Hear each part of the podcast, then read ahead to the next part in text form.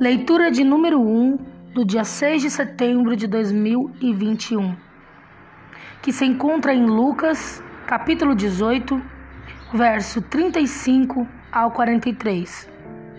O cego de Jericó. E aconteceu que, chegando ele perto de Jericó, estava um cego assentado junto do caminho, mendigando. E ouvindo passar a multidão, perguntou o que era aquilo. E disseram-lhe que Jesus, o Nazareno, passava. Então clamou, dizendo: Jesus, filho de Davi, tem misericórdia de mim. E os que iam passando repreendiam-no para que se calasse. Mas ele clamava ainda mais: Filho de Davi, tem misericórdia de mim.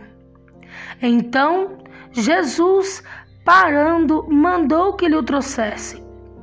E chegando ele, perguntou-lhe, dizendo: Que queres que eu te faça? E ele lhe disse: Senhor, que eu veja.